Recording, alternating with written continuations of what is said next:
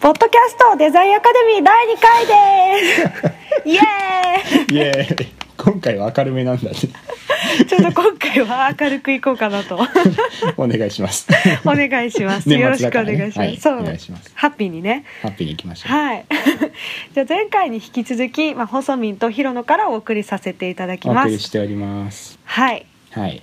近況報告をおしましょうメリークリスマスメリークリスマスですねメリークリスマスメリークリスマスですイエねもうもう2017年になる直前ですけれどもいやーあっという間だった本当にあっという間だった、いやーちょっとうんなんだろうなまあいろいろあったんだけど、うんまあ、年末に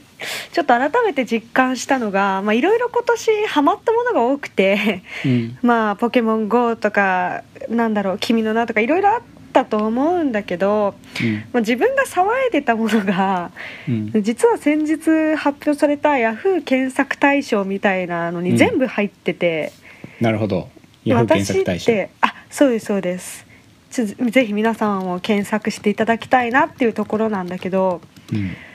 あれに全部反映されてて、まあ、すごい自分はミーハーだなって思ったっていうのが近所報告ですなるほど対象がディーン・フジオ カいやもうディーン・フジオカはもうすごいこの人絶対来るって思って 本当に言ってたよねなんかそ12う年前ぐらいからわかんないけどそうでなんか結構周り誰もなんか誰それみたいなうんうんところで、うんうんまあ、全然こうハマってくれてなかったんだけど私だけ行ってたら結構大衆の目は引いてたということで大賞を取っていて、うんうんめちゃめちゃミーハーだねめちゃめちゃミーハーだなって ちょっと天藤岡のすごいところってすごく、うなんだろう彼は結構 IT 大学で IT を専攻してたらしくてすごういん IT 系のそうソーシャルネットワークに強くて。へえで、まあ、ツイキャスとかあのスナップチャットまでやっててあそうなんだそう追いかけるのがすごい楽しかったっていううーんそんな近所でした他には検索対象の他はやっぱりなんだ欅坂とかねああ欅坂ねこの子欅坂もこれ来るんじゃないかって思ってたらうん今年来てあらあら時代の流れが読める女いやまさに 否定しないねただのただのミーハーです いやいやミーハーなのは大事なことですよそうそうそう、んユーザーの気持ちが一番わかるからね多くの人そうちゃんとね寄り添って生きていきますうん素晴ら しいはい ひろのくんはどうでしたえっとですねえー、MacBookPro を買ったんだよ13インチのはいタッはチいバー付きのやつを買いましたと、あーあのいつもと僕 MacBook 系は毎年、はいはい毎年っていうかもう全製品発売されたら全て買ってるんだけどうんうんうんうんでこの前のあの、ま、普通の MacBook っていうかニュー MacBook って言わうんれてた、うんうんあのやつの12インチを持ってて、でうんそれが買って半年も経たないうち に水こぼしちゃってキーボード全く効かない状態になってて。やばい早いそう で MacBook なのにあのーあのーマウスとキー別と別のキーボード付属キーボードを、あのまた別に持ち歩い常にそれとともに持ち歩くっていう本当に MacBook の意味がないようなディ行ス動をしプレてイて。ディスプレイですねそうただのディスプレイになってて本当に何なんだこれと思ってたから、うんあのしかもプロって結 MacBook プロって結構久しぶりに出たからありがてえと思って、うんうんうん速攻で買って一番いいやつ13、まあ、15インチは大きく大きいかなと思ったから13インチにしてでうんうん13インチの中で一番もう全部超フルスペックにしてはいはい拡張して、うん、買ってうん使ってみてるんだけどうんタッチバーがねはいクソです、 タッチバーは本当にクソ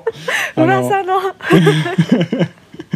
新機能いやあのねこれに関してはねタッチバーガーに関していやはあーのクソっていう人はみみんな叩くよねまあ、うん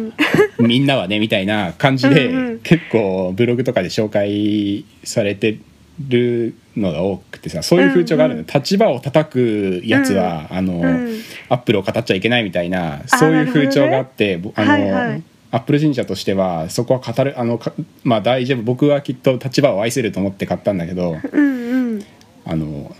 本当にクソで、うんななぜかっていうとうんあの F11 ファンクションキーの11をうんうん押すと僕がデスクトップうん表示されるようにあんうのん設定でしてて、いや私もしてるあうん本当にそこに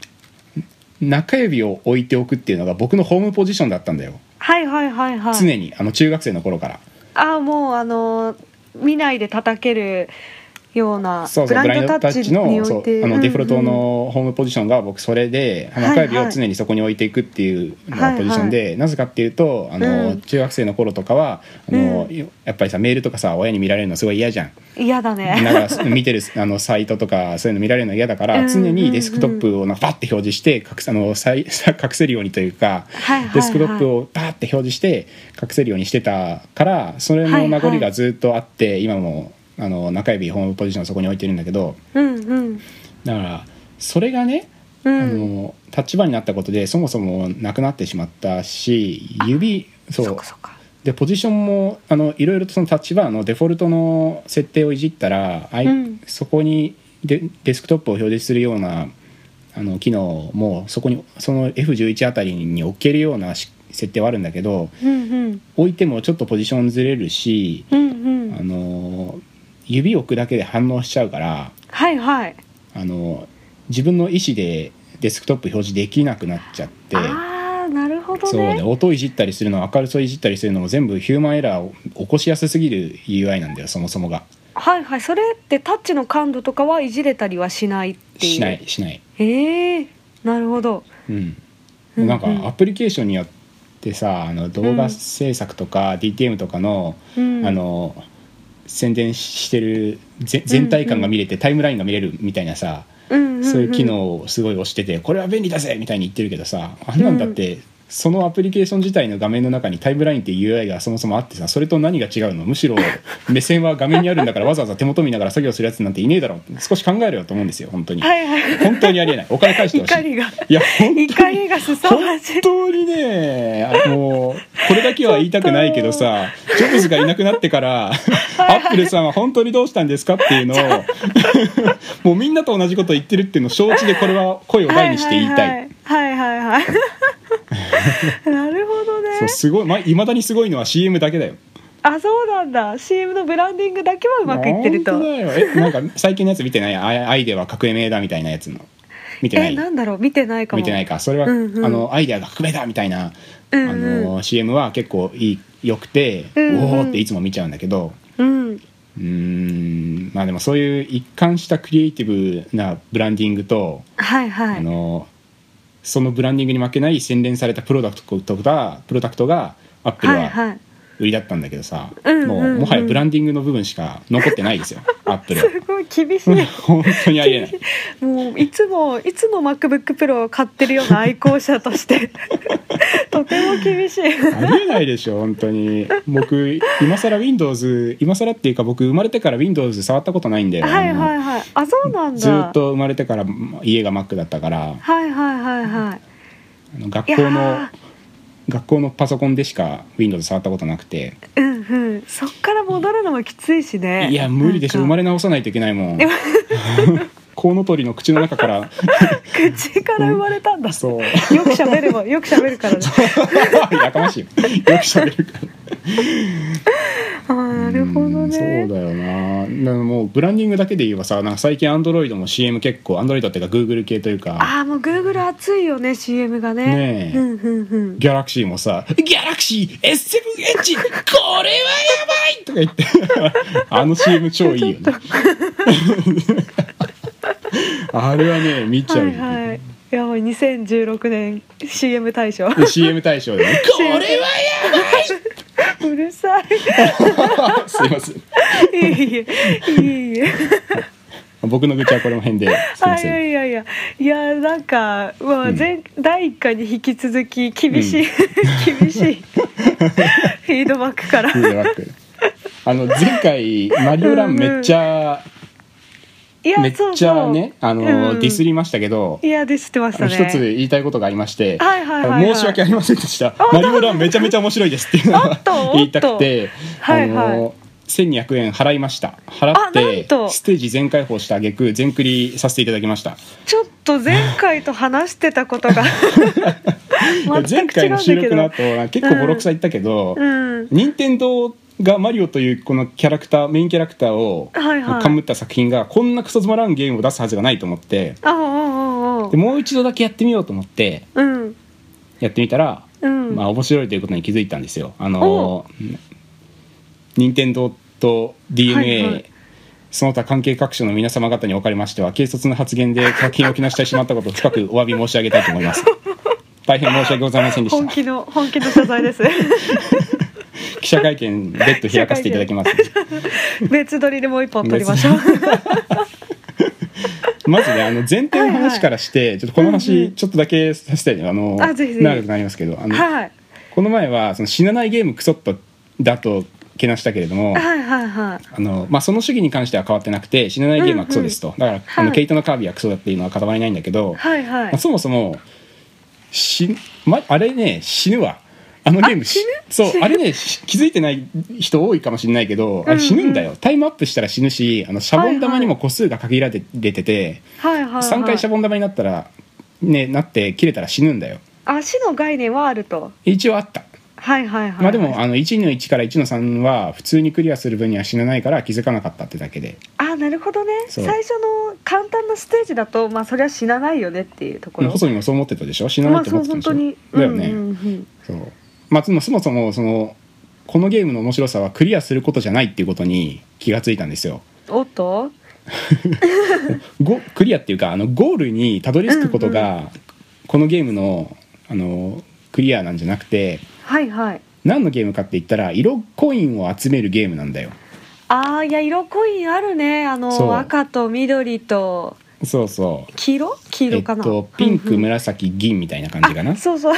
全然違う何にも違 う何にも合ってないけど大何丈もあってない何もあってない夫そうはいあはあいはいれそもそも僕色コインがあるっていうこと自体にそんなに気づいてなくてうんうんうんまあうんなんかあれ意外とやえ気づいてるってことはい集めてみたってこと細宮私集めてみてあそうなんだなんか赤だかなんだかの集めうんうて、ん紫紫かなんだかの集めてうんうん3つ目のは難しいかああらみたいななるほどね、うんううんうんん、そうだね意外と難しくてそうそうんなんかう色、うん色コインじゃなくてさ普通のコインを集めて友達同士でスコア競ってるみたいな人も周りにはいて、まあ、そんな楽しみ方もああるはいはいはいまあそれはどっちかっていうとヘビーユーザーの使い方だから僕が僕は別にハマんなかったっていうかそんな使い方はしないんだけど、ーうんうんうんうんいやでも確かにこうあのゲームが終わったらそうのんクリアのそのコインの数とうん赤コイン何う枚んゲットしたかが出るよね、うんそうう、んうんうん、個人的な話するとさあのつむつむみたいにさ、ゴールがないのが、ゴゴールがないっていうか、まあ、スコアを競う系ゲームっはいはいはいはいてあんまり好きじゃなくてうんうんうんなぜかっていうと明確な終わりがないからですとなるほどねうんうん、うん、いくらでもやり込めちゃうから危険だって本能が言ってるのか分かんないけど、もうねキリがないからハマりすぎちゃってねそうそうそう電車の中でやったりするカジュアルゲーマーにとってはすごいいいんだろうけど、はいはいはあいのまあ、僕は明確な終わりがある RPG とかがずっと好きだったんで、やり込み方のねうんうんまあやり込みっていうか終わストーリーの明確な終わりがあるせ用意されているって感じかなあーなるほどそうだから色コインをパーフェクトに集め集めるっていうのは結構ゴールにに設定するにとっては難易度も相まって結構燃えたっうんうんうんて感あじ、なるほどね、うんいやまあそうそうだよねまあコインを集めるというゲーム性だよねそれはねそうだよねコインを集めるゲーム性とうん友達と競うっていう部分が実はあったよっていう、そうだよね、うんうんうんそういうことなんで、まあ、友達と競うのは僕そんなにあれだったけど、うんうんうんちなみに前回僕白猫テニスにはまったって言ったけどあーなぜ言ってた言白ってた猫テニスにはまれたかっていうとちょっと考えてみたんだよ、そういう観点で、うんあの僕白猫テニス好きだったんだなっていうのが気づいて、うんうんうんあの白猫テニスって他のプレイヤーと競うっていう点があるんだけど基本的に、うんうんうん基本的にはあのテニスに勝ち上がってうん塔を登るっていうゲーム構成になっっててねああの他のプレイヤーだけど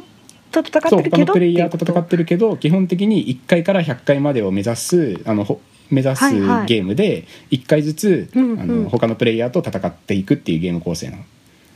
うんうんうんあそうそう最だった初ゲーんムはだゲーム最初始めたら今1階にいるけど、はいはい頑張っててっぺんの100階に上がるにゃーにゃにゃにゃにゃーって猫が言ってくるんだよはいはいはい今うるさいうるさいって言いかけたでしょあ言いかけてないですとんでも言ないいかとんけでもたなでいすあとんでもないですよねいえいえとんでもないです よもう素晴らしいですようんはいはいでそはのだいから100階に上がるってい猫さんうがね明確なゴールがあったからはいはいはい僕はハマれたのかなって思った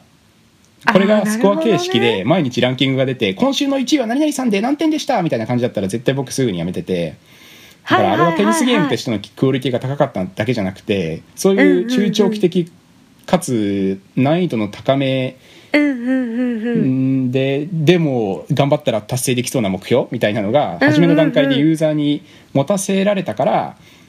うんうんすごいあれはいいゲームになれたんじゃないかなって思いやういますまいなあうまいいやです本当ねにそう設計がねいやうまいよなんかうん結構多分ゲームわかんないけどゲームってどこが楽しい私結構育成とかが好きだけど、うん人によって多分楽しみ方っていろいろあると思っててそうだねでそのやっぱ友達負けず嫌い系の友達とワイワイ、はいはいあ負けず嫌い系っておかしいけどモンモンスなんだっけモンハンが好きなような、はいはいっ人とゲームするのが好きっていう人の需要とか、そうやってこう、あの上のすなんだろうな回数を目指していきたいみたいなうんう んのとか全部入ってたんだって改めてそういや素晴らしいよね最初からその、まあ、最初から見えてるっていうのが結構重要でそのゴールが、うんうんうもん物語で言うと最初に倒すべき敵が見えてる状態っていうかドラクエではいはいはいいうところの魔王を倒すっていう明確なゴールうんがうん最初にあってから話が進むのと同じで、マリオランにおいてはうんうんうんその色コインをパーフェクトに集めるっていうゴールは全部のコースをやろうとすると長いし難易度も結構あるし、はいはいはいでも頑張って何回かやったらクリアできそうなレベルデザインですと。でそれに気づくとはいはいはいいや1のなる3ほ1どのね1から1の3まで完璧に色コインを集めた段階であの1200円払ってまで最後までやりたくなっちゃうんですわ。なるほ どなあっちちゃょうんっですとわ素晴らしいそれでちょっと思い出したのがなんかあの、うんゲームが開発者さんのブログを読んでて、うんちょ名前を思い出せないのは大変そのブログの著者に申し訳ないんだけ どその、うん あのドラクエもなんか1とかえ結構ドラクエってボリューミーで、うんなんか結構終わりがない戦いに、なんか結構長いじゃないですか RPG としては。うんモリモリ要素で。で、うんなんかただ「ドラクエ」もなんか最初勇者が街を最初の勇者の街を出た時に魔王城うんうがんすぐ近くに見えてたりするじゃないですか、うんうんうん行けないけどなんか結うんう局ん鳥とか船とかを使わないと魔王城には行けないけど、うんうん最初主人公がの最初の街を出たら魔王城があるっていう状況を作り始めてから最後まうんでうんドラクエをプレイしてくれる人が増えたっていうのを読んだことがあって、おうおうおうなんかやっぱりこうゴールが見えないと挫折しちゃうじゃないけど、そうだよねもうそうそうそうそうそうなんか家庭とここあなた今ここだよってこうデザインとかでも見せてあげるのうんうはん結構ユーザーにとって優しいって言うけどやっぱりそのゲームとかでもうなんかあなたはここを目指してくださいって明確に見せるっていうのはすごい大事なんだなってすごい思って。なるほどね山の登り方と一緒だね 頂点を頂あ点をそう見そうてそうそうそうそうそこまそうでそうのそうそう段階を持っていくみたいなうん、あまり考えずにゲームやってるタイプだけど、うんまあ、改めてそうやってなんで自分が好きだったんだろうって考えたりすると、うんうんそういうところあるなって。あるよね、まあでも1200円ってやっぱりた、まあ、それあのやりたくなっちゃったって結局買っちゃったけどやっぱり高いのは高いなと思ってて、うんうん、うんうんマリオランあのいいいゲやームなのそうだはよ認ねめるけど、他のゲームと比べてこの料金設定は任天堂が大好きっていう人しか買わない買おうと思わないでしょっていう,、うんうんうん思うガチャなら数回で終わるだろうみたいなそうそうすそるう人そもういるけそどうさそうなんかう何ん何人かそういう人もいるけど、うんそそもそもソシャゲと比べてるのがうん違,、違くてうんそそもそもビジネスモデルが違うようなもんなんだからねそこは同じ土俵で語っちゃいけないと、いやまさにまさにまさにうんうんいや5,000円の高いイチゴがあったとしてうんうんこの一粒で5,000円はさすがに高いよって言ってる人にうんいや5,000円なんてマクドナルド10回分で食べられるんだから全然安いでしょって言ってるぐらいなんかちぐはぐなことを言ってるんですよあんまり例えうまくなかったので今確か反に省します黙りますすいなんまか せん全然うまくなかっちたょっと考えちゃったちょっと考えち ゃったいちごとマックあ今 IQ がすごい低かった20ぐらいだったそうですああのでもあのあれだな買わせる設計買わせるまでの設計がちょっと上手じゃなくてうんうんんそういう意味では、うんうんあの普通は先週の僕みたいに何も考えないで、うんうんとりあえず1の1から 1, 1の3までやってこれから1200円ですって言われたらうーん別になーってなうんるよね、うんうんそりゃいちゃやんと本当に色コイン集め色コイン集めたら面白いぜみたいな動線設計がないと離脱しちゃうしうんうんうんあとねこれは本当に任天堂のコンシューマーゲームで培った悪い癖が、彼らの癖が抜けてないんだろうけどなるほどねけ結局ダウンロードするのは、あのうんスマホを扱ってる人でうんプレイするのはスマホなんだからうんう「んうんマリオ」っていうゲームコンテンツがスマホで遊べるようになったじゃなくてうんスマホゲームの「マリオ」として認識するんだよ、うんうんうんうん多くの人は。だから比べられるのは他のマリオ作品の料金じゃなくて他のスマホゲームの料金なのであって。うんうん絶対値で1200円がどうたらこうたらじというかは相対的にスマホゲームとして高すぎるっていう のがはいはいはいあの結局思いましたっていう、なるほどね 最終的にそこやっぱりディスりで終わってしまってすい最初の謝罪はませ何だったんでんすすいかませんいやでも最高に楽しめましたっていう深々としたお辞儀を ありがとうマリオライちょっとすごく ブ、 うんまあ結論としてはね結論として1200は円がそうちょっと安かった安かったじゃない高かったと、えー、新日は高いけどあのコンテンツとしては良かったですと。まあね楽しめる、うん超楽しめるから、うんぜひみんなも買ってみてねっていうところだねそうだそうそういう感うじんうで、んうねん長々とすいませんでしたいえいえいえいえで年末ですけど細見さんいやー2016はいはい年の思い出、一番良かった思い出いやとかあーります振り返ってみるとね2016はいろいろやってきたなっていうのがいっぱいあるんだけど自分の中でやっぱりいろいろ変えてくれたなって思ったのは、うんまあ、ひろのくんと、まあ、2月に出たあのイベントのねあの賞金優勝賞金であのシリコンバレーに行ったのが私の中ではちょっと大きかったなって思いますね楽しかったね、楽しかったねう、ん、あのーうんうん補足説明すると、ハックデイジャパンっていうヤフーの主催してるはいはいイベントハッカソンみたいなイベントがあってそれの優勝、それで僕たちが優勝して、うんうんうんえっ、とシリコンバレーのツラツアーみたいなうんうんうんのうをん夏に行ってきました、行ってきました行とってきましたいやそれがやっぱり2016のハイライトかなって いうそうだねうんうんううんんところがあるななんかね初めてだったんだっけシリコンバレそうシリコンバレー私は本当に初めてでアメリカが初めてだったんだけどーあそうなんだそうそうそうそうでなんかやっぱり街に行ってうん例えば結構アジア人多いなって思ったりうんうんそうそうでなんかあとなんだろうな社会現象なんだろうけど結構その「古事記」の物乞いの方が多かったっていう部分とかそういうなんか町自体のあの違いとかもあるしあとやっぱり IT 産業が盛んで本当に最先端行ってるなっていうところがうん、うん、どういうとこに感じたのやっぱりなんだろうな町町中に、まあ、うん IoT って今ちょっと、あの騒がれてるじゃないですかうん IoT のデバイスショップ、ありましたね IoT そうショップ超楽しかったねうそうオープンハウスっていう、そうんうん、えこれが町にあるってすごいそうそう世界中の思って IoT 機器が全部集まってそうそあのスマ体験ートホームみできるんだよねたいなのを体験できるんだよねううんうんうんいやーあそこもう一回行きたいなあれ日本にないかなねなんか日本だとね、IoT デバイスってなんかちょっとなんだろうち注文しなきゃいけないじゃないけど、うんね全然まだ浸透してないところがあるけどそうだね街にこうなんだろう電化製品屋さんのようにあるっていうところはけやっぱさもうな街に馴染んでるんだな最新だなっていうふうに、うんう、んうん思うっんた思った、そうそうそうそう思ったしうん、ねあとはやっぱりそうだねあウーバーが使いやすかったすごい。いやあの交通機関がやっぱり終わってるからあうの、んうんうんアメリカのそのサンフランシスコあたりは、うんうんうだん、からウーバーがあそこで流行る意味が分かったよねいや本当にその流行る意味を体感、うんなんかウーバーってコンセプトだけ聞いてあ素晴らしいって思ってたけどやっぱり日本とアメリカだとそれの重みが解決課題の解決度の重みが違いうなやっ全て然思っ違てうよねウーバーまだ日本だと、なんていうかう全んうん全然タクシーでよくねとかウーバーはちょっと高級なタクシーみたいなイメーあジそしうかそう多分そうみんなまだ、うん思い描いてないと思うけどうん本当に移動手段としてウーバーはマストなぐらいうん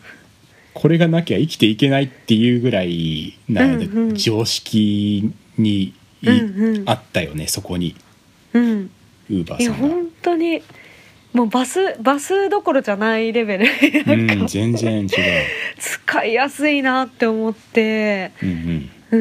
うんいやそういうの体感できなんかできたなってうんうんうん確かにそうだな僕も一番ウうんーバーが驚いたかもな、数年前に一う回、んうんうんそのシリコンバレー行った時に、うんうんすげえ困ったのがやっぱり移動で、うんうんうんいろんなき企業とか行かせてもらったけど、うん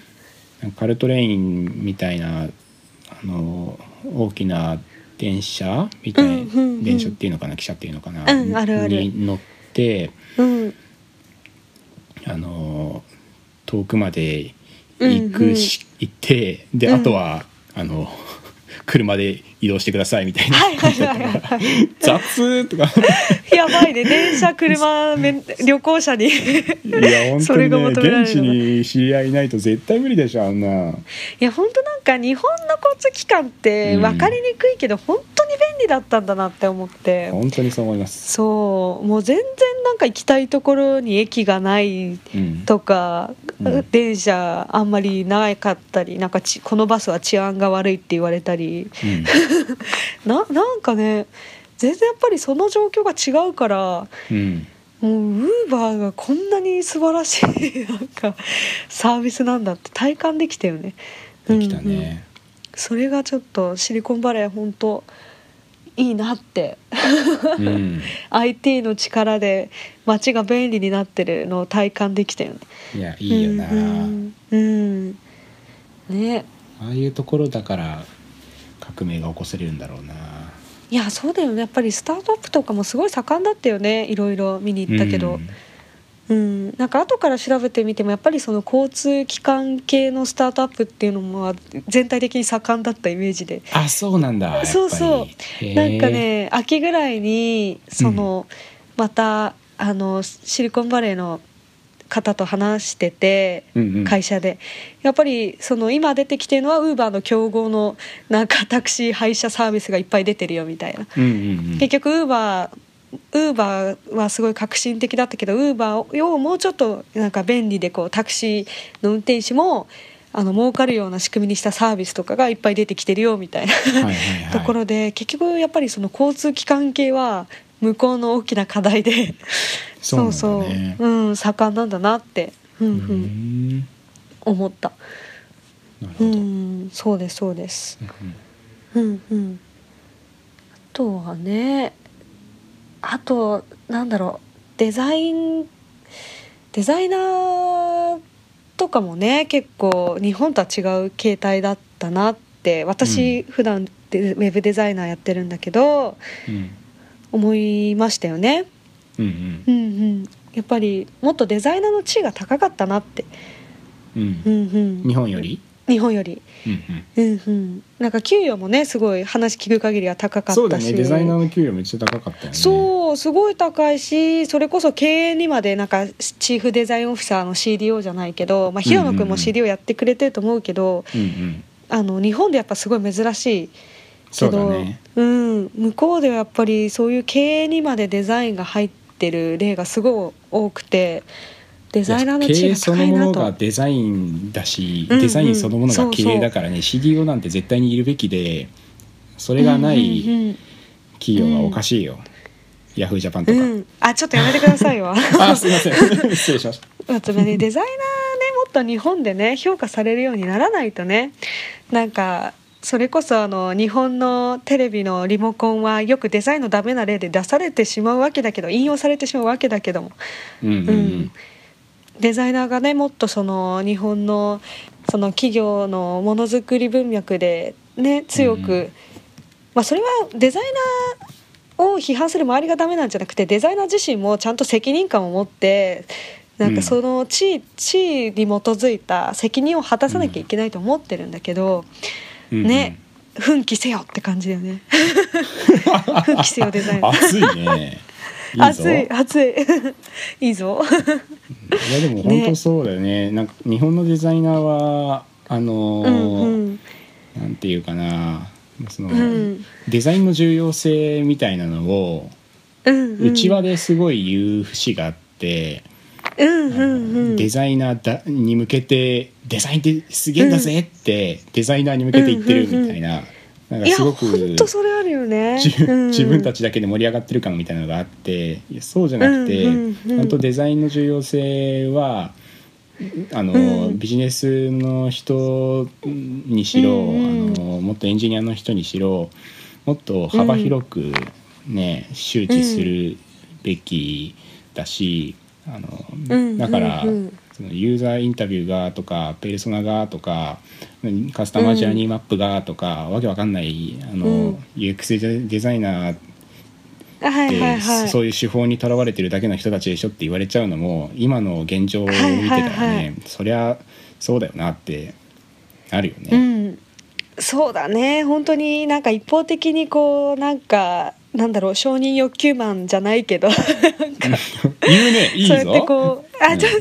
あの自分も含めねそういう風になっちゃうんじゃなくてやっぱり他うんうの職種の人にね理解して大事さをうねん理解してもらうっていうのはすごくね例えばこうアップルとかがねジョナサン・アイブっていう有名な CDO がいらっしゃるけどなんかうんうんもうデザインデザインがそのしデザイナーが CDO になる時代だっていうふうによくネットの記事ではあるけどそれがあんまり他の職種の人と話してると温度感そん全然違うなって思って、うんうんやっぱりその時点でねもうちょっとこう、デザイナーは自分のを言うだけじゃなくて他の職種を理解してうんうんデザインってこんなすごいんだよっていうのを伝えていくのがね大事大事そうそう大事。僕もそれ実はフォリオを創業した時に僕が CDO になあえてなったのは、うんそういう狙いがあって、あの、はいはい僕がデザ僕デザイナーっていうか、まあ、デザイナーなんだけど、うんそんなにグラフィック得意じゃないし、お前がデザイナーなんておこがましいみたいな言う人もなんかいるぐらい,、いやいやそんなに、うんうんうんあのデザイナーとは名乗れないけれどもあえうんうてんその CDO チーフデザインオフィサーっていうふうに名乗ってるのはデザインの重要性が、あの今こういう僕たち証証券会社になろうとしてるけど金融機関にまうんうでん CDO がいるっていう状態を僕がまず作って、うんうん経営とデザインにはこんなにあのに日本でも重要だし盛り上げるべき領,、領域なんだよっていうのを自分の自分をまずテストし、いやかっこいい自。分を自分を例にして試してみてるっていうはい感じかな。はい。いやひろのくん素晴らしいですよ。もう本当にいやいやいや本当に応援してて。いや本当になんかそのそれに伴う責任は絶対果たさなきゃいけないとは思うんだけど、うん、もうその時期が来てるなって私は来てます来思ていまますよす。急ぎ来てでますすよよこれは。うん、うん本当にやっぱデザインが良くないと物は売れないしう、んねなんかだからこう例えばちょっと企画さんがなんかいろいろ言ってきてモヤモヤしちゃうっていう、やうんっぱデザイナーいるけどや世に出たものに対してはもううんデザイナーが責任を持つって持つべきだって最近先輩が言ってるのに感動しうて、んうんもうそこでなんか企画さんとかに言われてちょっとなんかこれってどうなんだろうって思いながらリリースしたっていうのはお前の責任だからねみたいなおーそうそうそうだから変わんなきゃいけないよ奮起しないといけないよっていううんふうにあちょっとなんかどうしようねなんかヒロノ君みたいになっちゃったからそろそろうん、えどどうい うことお前ついでに僕をディスるのやめろよ負けずにねちょっと一人では倒れ ないってそうそうそう大事だねちょう巻きど添えね、そうそうそうね自分も含めてもう私も本当に全然なんかできるできてるなって思ったことは全くなくていやいや自分も含めてもっとね日本でデザイナーの地位が上げたらな上げれたらなってうんうん二人で上げていきましょう上げていきましょうちょっと素晴らしいですよデザインがいい未来はそうですよ、ね、うん、そうだねあとシリコンバレーの人と話にどうぞ何 あれうん戻るけど、シリコンバレーでなんか現地の人に聞いてちょっと驚いたのはもうツイッターがちょっと ね終わってるっていうそうそうそうそうツイあツイッターねなんかもうあそこはダメだよねみたいな雰囲気があってさなんか ねかつてのミクシーを見てるみたいだったの日本でいうえって思って、うんやっぱツイッターってなんかみんな今つ日本で日本っていうか周り使ってるし全然終わる気配ないよねそうそうそうなんかそれこそさ指標にしてたりもするじゃんあこの人トレンドに入ったすごいとか。はいはい、うんうんそうそうそうなんかツイッターで情報をし調べるとかめちゃくちゃあるから、うえん終わってるのみたいなところとかをいやーツイねッター大好きだからなくなるの怖いなえそう本当にねうんあこんなに温度感違うって思ったな本当そう、んまあミクシーはさあうんうの、んうん 自爆したから自業自得だと思うけど、ちょっとちょっといやいやちょっとちょっだとってさえホズミにミクシーやってたちなみに 私ねミクシーやってなかったんだよねあそうな んだ、うんでミクシーは何が良かったかっていうと、うんうんあれ日記っていうシステムが、あのはいはいそもそも他の SNS とはあの、うんうんえまあのあれかなグリーとかそその当時の SNS にとってはあれだったけどにうん日記っていう言葉が結構大事で、はいああはれっいてうあんの1日とか1週間とかの自分の短中期的なことを、うんうんあの短文でもうん長それこそ長文でもどちらでも文字に連ねてか書はいいはいてみんなに独り言のようにみんなに公開できるっていうのが最大のあの、うんうん当時の SNS としてのバリューででそこに、うんうんあの他のあれとは違うあの足跡機能とかなんかはいろいいろはいはいあって、うんうんあのそれがすごく良かったんだけどうんうんツイッターとかフェイスブックが日本に上陸し、始めた頃からうんミクシーがこれはやばいと思って、うんうあのんつぶやきっていうのをね日記,、はいはいはい日記とは別に出し始めたのね。ツイッターか なでそれはあの本当にツイッターみたいになんか何文字以内ですごい短文のやつを投稿しましょうみたいな超タイムライン型はいはいはのいやつだったんだよ。うんうんそうなんかそれを最初あなんかつぶやきみたいのができた何これ誰が使うんだろうと思ってたけど、うんもうあのいあのいつの間にかそのつぶやきっていう機能がホームのうん一番前、トップページの機能を、はいはいつつまりつぶやきがメインですとで日記はサブ機能であすーみたいにないつの間にかなりでタイムラインインのね。そう、んで足跡。機能っていうのもなくななくしたりうんうん。いやあの決断は本当に愚かだなあーなるほどね、ちょっとこうやっぱ他よりもあった価値をこう他に寄せていっちゃったいみやたいな本当にそうなんだよね、うん流行りに乗ってこっちの方がいいだろうと思ってるけどいや元の方が絶対いいし、うんうん、そうそのままだ何も本当にしなければコードフリーズだったら絶対にうんもうちょっとね、長生きできた気もするけど、あそうなんだうね、んあれは本当にダメだったな紹介文とかね好きだったんだけどな紹介文って知ってる知らない知らないあの、うん友達同士のうんあの紹介文みたいなのが書けてうんうあんの何々君は何々ですごく頑張っててここう私はこう思いますみたいなのを、わいいねそのレビューみたいなのを一人一人にかけてそれがあのいうんずっと見られるんでその人のプロフィールページに行ったらうん一番下の方にこの人の紹介文35とかあってその35人分の紹介文が見れてあの、はいはいこの人はこの人のことをどう思ってるとか関係性が見えたり、あこの人はこういう人なんだみたいなのがあの、はうん会話しなくても見れたりしてうんいそれがめっちゃ良くてやそれすごいね今聞いてもワクワクするもんいやなんか本当にそう友達、うん本当に友達だからこそこういう機能があってすごいいいなと思ってたからもう僕、ね好きすぎて学生の頃その Facebook 版の紹介文サービス作ってたもんうんあそう そうその機能が好きすぎて好きすぎて Facebook にこういうのねえかなと思って作ったもんはいはい はいえすごいねいやでもねわかる私もすごい広野くんの編集したいもん紹介文そうだよねうん僕なんもかいろいろ書きたいもんなねちょっとおしゃべりあおしゃべり野郎いやみただいかならわ悪口じゃねえかちょっと すごい編集したいなっ て本不安だななんかこの当に いや愛ゆえに愛愛ゆえにね愛ゆえに愛ゆえにねねそうそうそうすごい楽しそうって思ってううんん本当すだいつの間にかミクシーの話になっちゃったけどあそう そうそう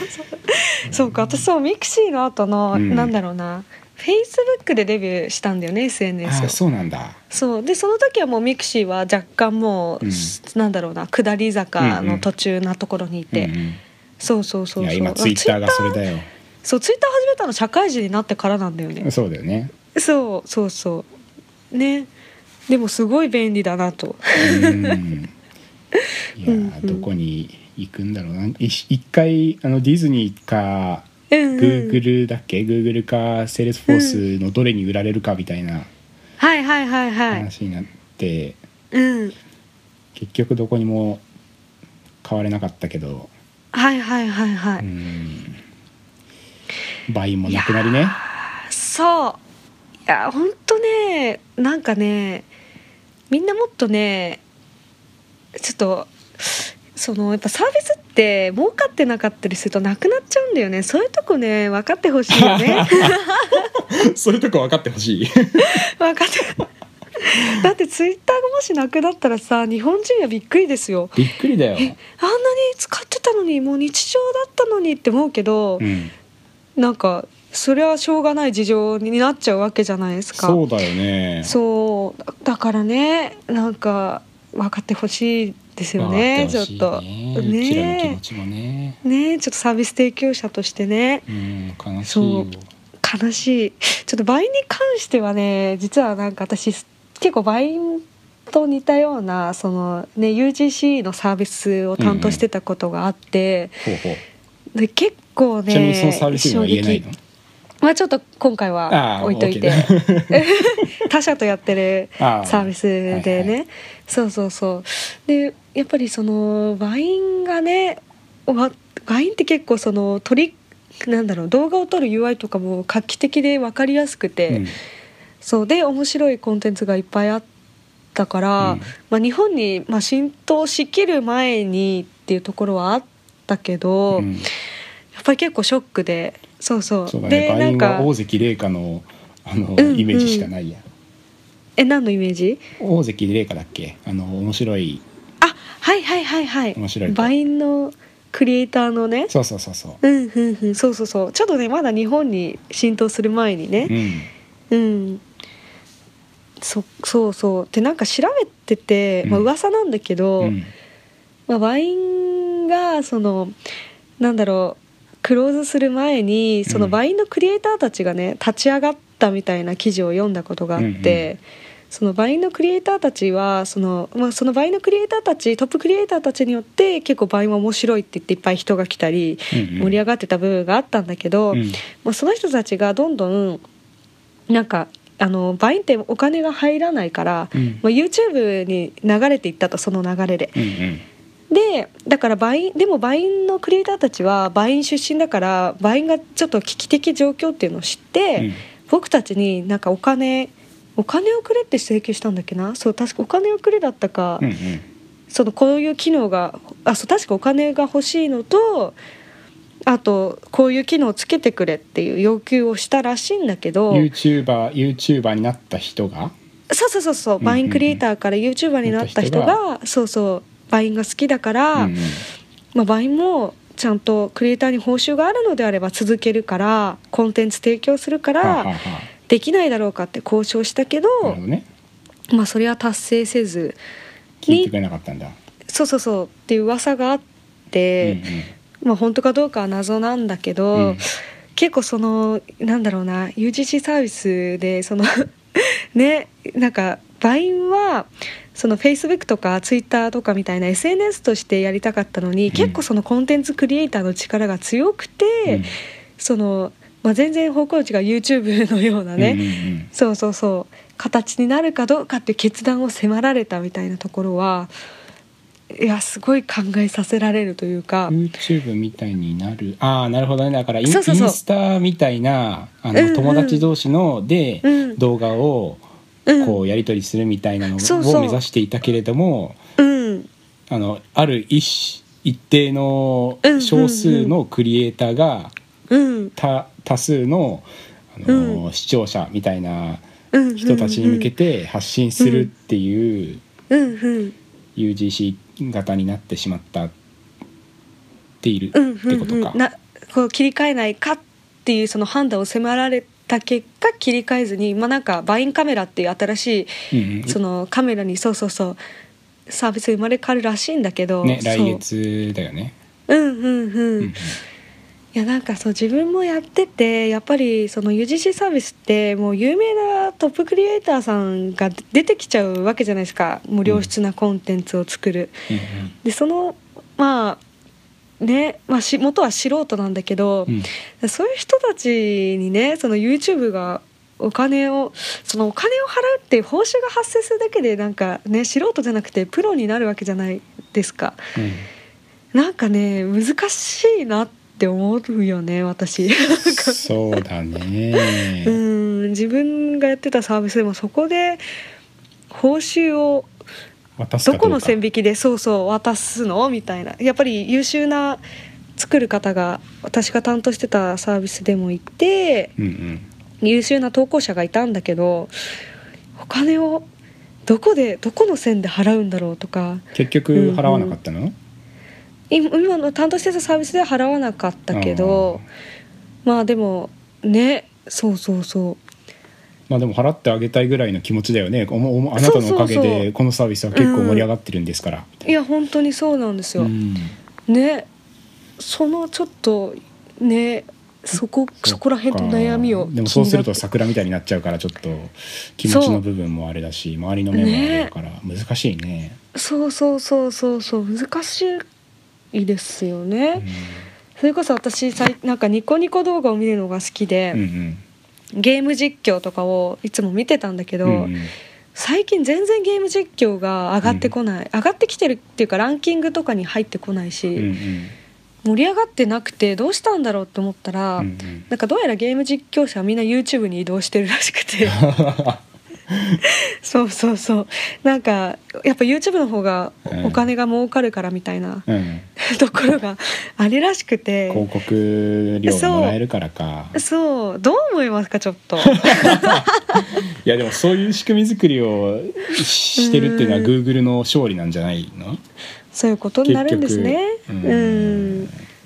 なるほどねだからね本当に誰にでも夢があるインターネットじゃないけどうん誰に誰もがねそうやってププロになんかうん報酬をね、もらうクリエイターになれるようなプラットフォームを提供したっていうグーグルのねいや勝利なんだろうけど戦略的勝利そなうんだろうけどななねすごいこうあの難しいですよね 複雑な気持ち複雑な気持 ち。うそうだよーねんねそういう CGM とか UGC でうんあのーコンテンツを作ってくれてる人たちにお何かをあげ例えば食べログとかって、うんうん口コミを書くことで何何が嬉しいのあれって。いや食べログ食べログはのだからすごいあすごいなんだろうめちゃくちゃうんトップな、うんあのよく上がってくる投稿者とかやっぱりブログとかマルチなブグルメブログインスタグラム食べログ全部そう多角的にやってて つなげてアフィリエイトで儲けてるのかなってちょっと私的には思ってて。うんうん、承認欲求をうまく使ってた時代だけじゃもそうう通用しなくなってるんだそうそうなんだよもうそのなんか場を提供してなんかねみんなが幸せになれる時代じゃないんですよもう各側も自分のそのね力に自信があるからそなるほどううん全ての人がクリエイターになれる時代がになってしまったからこそ格差がなくなってしまったからこそそこに格差を見出さざるを得ないクリエイターたちが、なるほどねそうだから結局そうやってウェブのプロモーションとして利用する人たちうんなんだろうねそういう人たちはもう多角的な SNS をバーッと使って運用してうんうんブログとかにつなげたりしてなるほどねうんうんうんそんな時代ですよ時代はその時代か動画サービスねうんうんかネットワークの通信速度があのはい速くなってきてるからこれからは画像じゃなくて動画っていう時代が来ますよ、うんうんああ来ますね来ますでうもんそれにしてもさイン,、うんスタとかフェイスブックがいまだにその動画を共有するならその2つみたいな感じで、うんまだそこが王道になってるのはうんみんな何やってんのって感じだよねあちょ いやーそこにねやっぱりひもうあそこはね、大きいからねいる抱えてるユーザーがねそううかんなんか新しくもう SNS をに移行するのが面倒くさいのかなうんもうやっぱりインスタを倒すのはなかなかうん難しいうんのか難しいイメージあるけどもうんね本当になんか料理とかもさうん今もう料理なんかクラシルじゃないですけど、うんうん料理動画う系んがすごい盛んだなって思ってて、 Facebook の広告ほぼそれだもんねそうそうそうだからもうそういうさレシピ本とかそういうのじゃないんですよもうんそういうんじゃないんですようねそういうんじゃないですよきっとうんねメイクとかもねうんメイクの雑誌とかじゃなくて本当にメイク動画とか、うんなるほどねうんメリーもなんか動画系に行きそうだよねこの流れに乗って あそうなんですかいやちょわっとわかんないわかんないけどわかるわかんないけど C チャンネルがもうさメリーの動画版みたいになってるからさ、そうだねいやこれは負けてられうんと思って動画行くのかなって、来年とあららか動画行きそうだなと思ってたうん頃合いに例の事件が起きんて例のね今うん閉鎖してますけどそうだね本当動画すごいよ ねちょっともう何も言えなくなっち ゃった偏偏差値がどんどん時間が経つにつれええちょっと下がって年末だからしょうがない。年末だからねはいはい、じゃじゃあ、うん、ああれですかそうですねもうしあの、うん今回は年末特番スペシャルということで、うんはい結構長うんくなってしまいましたが、そうですね次はうんうん来年ですね。来年ですね、うん2000ちょっと最後にじゃあ抱負を言っておお抱負か抱負を言ってそうだな 何にしようかなうん細見さんからどうぞおいや私はもう決まってて決まってるんだなんだい私はもう今う年、ん実はもううん腰痛と腱鞘炎に悩まされて、なんか仰々しい包帯巻いてましたからねいや本当いいにねあの職業病ちょ職業病なんですけうど、んうん毎日机に座ってマウスだけいじってるとこういう事態になるんですようんですごい辛くて実はうんやっぱり痛いからね、うん痛いからねそう風邪とかは本当にひかなかったんだけど、うんもうそれを受けてもう絶対来年は健康に生きようとうん運動を始めようとおい思いったじゃっんていう何もう運動っ運動て具体的に何いやまだ決めてないけどなんかヨガとかダンスとかいいね絶対しようってもう来年はそれで健康に生きるっていうのが抱負いでいすぞ絶対に風邪ひかない 絶対に 風邪ひかない絶対に風邪ひかない そうそうそう ひろのくんどうです えーっとねフォリオのサービスをうんちゃんとリリースする、いや早くリリースしてください よいや本当にね当初のうん当初の目標よりちょっとうんだいぶいろいろな関係でね、うんお時間をかけておりますが、いやーフォリオ楽しみだよすごい使いたいもんうん、うんテッククランチにはちょっとようやくなんかデモっぽいものを見せられたおーおーおーんだけどね、あれからうんいろいろと変わってるところもあるし、ああそうなんだうん、アプリも早く出したいし、うんうんブラウザ版はうんちょっとプロトができてるっていう段まあ、階、ほぼほぼできてるんだけどちょっとこれ以上はあの情報の機密が あちょっいろいろと弊社にはありますのですいませんいやなるほどなるほどあのちょっと多くは語らずとも感肌で感じていただきと なたい。るほど肌でね肌で ねはいはいはい、まあ、春頃をお楽しみにっていうああ感じちょですそれはでかいね、うん2017年がそうこの冬はもううん、フォリオ社員一丸となってああ素晴ら乗り切しい、りますんでうん、お待ちいただければと思います応援してますありがとうございます応援してます心からうんリリースリリースした暁にうはん焼肉を食べに行きましょう、お怒ってくれるんです かいやおごってもらおうなかんでやなねとん どういう関係性や いやリリースおめでとうってや言っめてていや お祝儲いしかろっよてるでしょって高おりごっに来ててもるらおうかだけやなと高りにそうそうそうちょっと高りに行くんでね高りに来てください、はい、うん、じゃじゃあ、あ、うん、これにて第2回デザインアカデミーポッドキャスト終了ですねはい良いお年を、はいじゃあまた良いお年をははいではでは